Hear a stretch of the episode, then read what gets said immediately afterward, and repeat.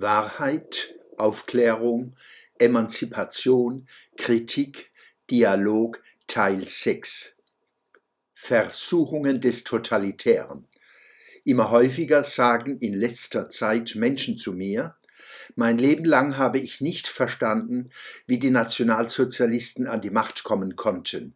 Jetzt verstehe ich es.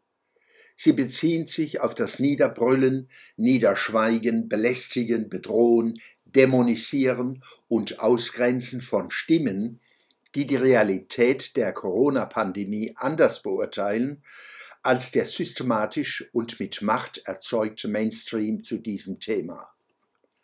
Bemerkenswert, nachdem sich der Staub gelegt hat, kommt es nicht zur gründlichen Aufarbeitung nationaler, europäischer und globaler Corona-Politik.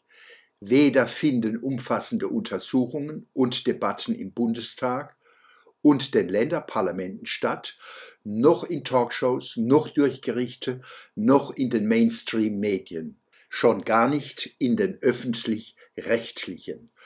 Hunderte Millionen Masken werden verbrannt, Millionen Impfdosen verfallen. Das ist offenbar Aufarbeitung genug. Das Geheimnis hinter diesen Weigerungen, dramatische Fehlentscheidungen zu erkennen und jene zu rehabilitieren, denen Grundrechte verweigert und Schäden zugefügt wurden, ist keines.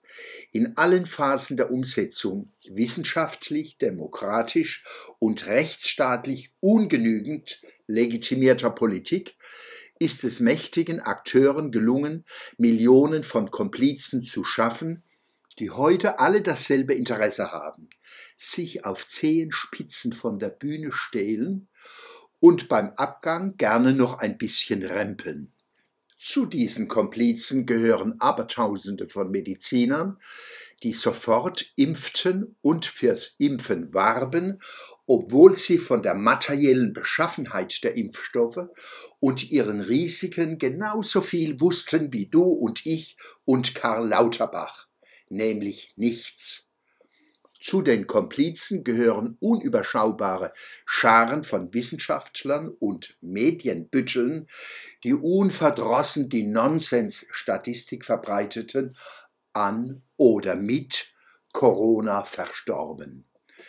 Statistikstudenten würden mit einer solchen Formulierung durch jede Prüfung fallen. Der Verdacht ist nicht von der Hand zu weisen, dass die Corona-Politik in Deutschland nicht etwa gescheitert ist, sondern im Sinne der Erfinder und Macher erfolgreich war und ist. Führen durch Angst und Schrecken, durch Leugnen von Tatsachen und dadurch eben jene als Leugner zu diffamieren, die Mut, Verstand und Anstand genug haben, um genau auf diese Tatsachen hinzuweisen mit Händen ist zu greifen, dass bei anderen großen Krisen wie Klimawandel, alltägliches Sprechverhalten, Klammer Gendern, Völkerwanderungen, große Transformation, ähnliche Machtmuster durchgesetzt werden sollen. Der Schwöbelblock am Samstag, 8. Juli 2023.